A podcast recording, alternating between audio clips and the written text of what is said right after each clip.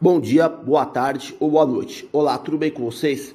Meu nome é Adriano Vretaros, sou preparador físico de alto rendimento e estamos aqui para falar sobre preparação física no basquete.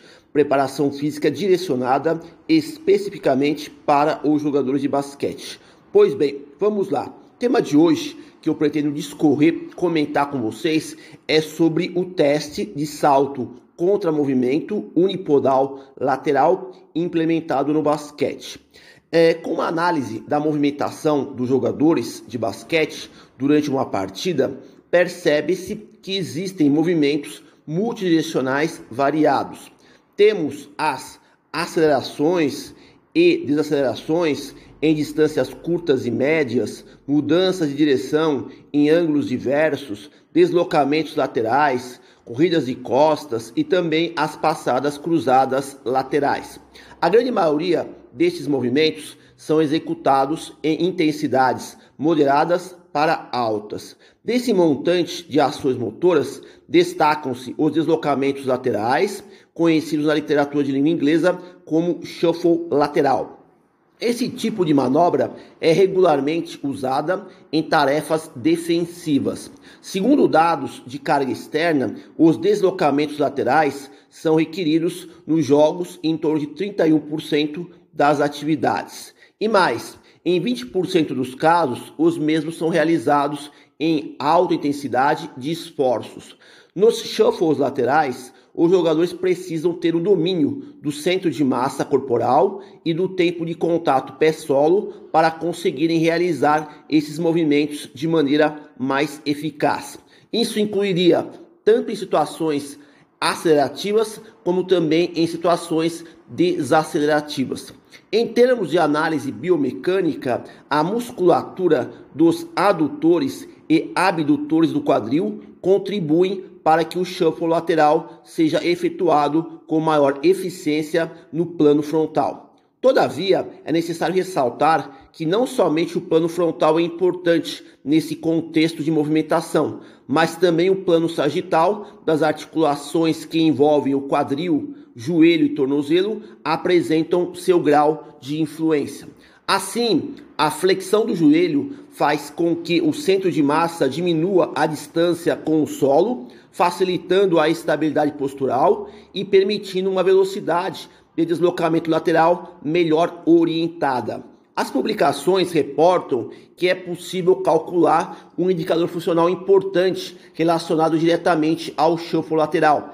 Esse indicador ele é chamado de índice de corte lateral que é calculado dividindo a velocidade lateral do centro de massa na decolagem pelo tempo de contato pé-solo. A unidade de medida que vai resultar, ela é obtida em metros por segundo ao quadrado. Esse índice de corte lateral reflete a velocidade que os atletas diminuíram o centro de massa no sentido lateral e produziram torque na direção oposta. Na realidade, o índice de corte lateral traduz a capacidade do jogador de gerar potência da direção lateral. Uma pesquisa com jogadoras de basquete feminino encontrou que valores mais elevados de força de fricção ao solo, velocidade do ângulo na reação ao solo, força máxima de reação ao solo e velocidade de extensão máxima do quadril, assim como uma menor velocidade de abdução do quadril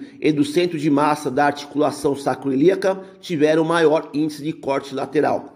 Parece que jogadores que desempenham melhor o shuffle lateral são aqueles que alcançam boa capacidade de imprimir força e potência lateralmente. Dito isso, pode-se dizer que os jogadores de basquete devem ser treinados a desenvolverem vetores de força laterais com a devida maestria.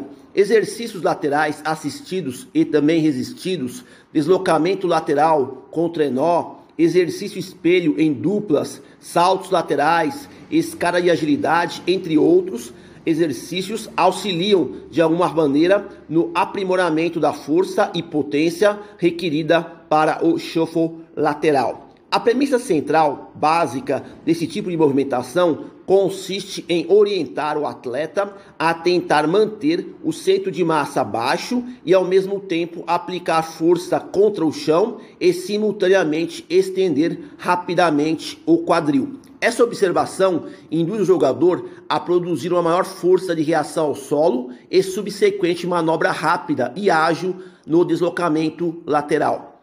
Além da busca pelo aperfeiçoamento constante do movimento, avaliar os ganhos de potência lateral torna-se de fundamental importância no processo de treinamento a médio e longo prazo. Um teste recomendado nesse aspecto é o teste de salto contra movimento unipodal lateral. O instrumento usado na execução do teste é a plataforma de força. O aquecimento nessa situação leva em conta a especificidade do salto lateral. Então, somando-se aos exercícios dinâmicos do aquecimento tradicional, poderíamos propor alguns padrões de movimento laterais. Operacionalmente, o teste consiste em posicionar o atleta em cima da plataforma de força e ordenar para que o mesmo salte com uma perna lateralmente, na maior distância possível, no sentido lateral-medial, evitando que se cruze a perna contra a lateral. Lembrando que ambas as pernas, dominante e não dominante, precisam ser testadas. As oito métricas que são geradas nesse teste são: 1. Um, pico de força vertical e lateral. 2. O pico relativo de força vertical e lateral. 3. A taxa vertical de desenvolvimento da força. 4. A taxa lateral de desenvolvimento de força. 5. É, a força líquida relativa. 6. O impulso lateral. 7. O impulso lateral relativo. E 8. O tempo total de movimento.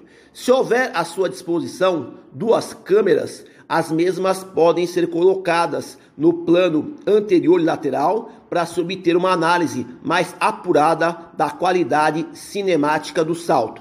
Segundo uma investigação conduzida com jogadores de basquete de elite, das variáveis mensuradas, a métrica mais determinante para interpretarmos a eficácia do shuffle lateral seria o pico de força relativa lateral produzida.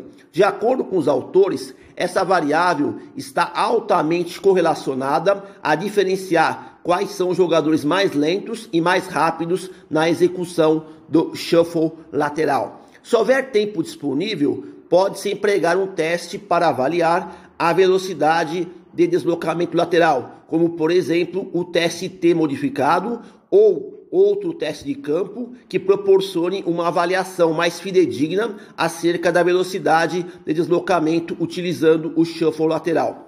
O teste de campo, junto com uma filmagem, pode ser mais um recurso proveitoso para tentarmos decifrar o comportamento da aplicação de força lateral nos jogadores de basquete. Do ponto de vista metodológico, com os resultados em mãos, será possível verificar quais são os atletas que precisam treinar força máxima e potência muscular e aqueles que possuem assimetria de força entre perna dominante e não dominante, bem como identificar os jogadores que necessitam de correção na técnica do shuffle lateral. Por último, vale comentar que o teste de salto contra movimento unipodal lateral ainda é pouco investigado na literatura científica, mas acredito que seja mais uma ferramenta viável para compreendermos o desempenho atlético dos jogadores de basquete. Então, termino aqui aquilo que eu gostaria de discutir com vocês sobre teste de salto contra movimento unipodal lateral. Bom, por hoje é só. Espero que vocês tenham conseguido obter alguma informação útil para aplicar na sua prática profissional. Agradeço pela atenção, desejo boa sorte a todos e até a próxima.